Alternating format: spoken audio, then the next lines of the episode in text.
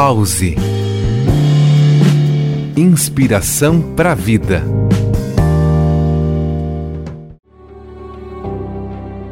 Olá, ouvinte do Pause. Um estudo que começou em meados de 1980 em São Francisco, nos Estados Unidos, foi realizado com 120 homens que tinham sofrido um ataque cardíaco.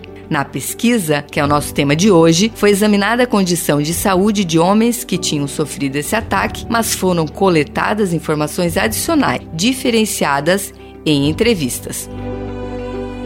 Aqui é Elair Floriano, instrutora de Mindfulness, processo do cultivo da atenção plena, especialista em psicologia positiva e bem-estar. Fez parte da pesquisa investigar sobre suas famílias, o que gostavam de fazer, como era a relação com o trabalho, e a partir destes dados, os participantes foram classificados como otimistas e pessimistas. E este resultado foi armazenado em um envelope fechado. Cerca de oito anos depois, metade dos participantes acabou falecendo em decorrência de um segundo ataque cardíaco. A parte curiosa surge aqui. Não foi o colesterol, a pressão arterial, indicadores habituais de gravidade, que surgiu como indicador de quem perderia a vida mais cedo. O indicador foi o otimismo ou a ausência dele.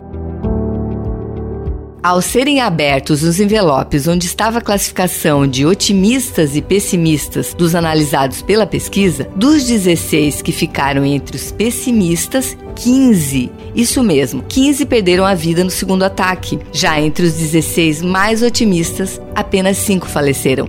Portanto, além de ser fundamental para uma vida com mais felicidade e bem-estar, a pesquisa indicou que o otimismo pode ser considerado como um fator de saúde. As pessoas otimistas acabam desenvolvendo estratégias mais eficazes para lidar com o estresse e se envolvem em escolhas para um estilo de vida mais favorável, evitando doenças e promovendo um estado de equilíbrio entre corpo e mente.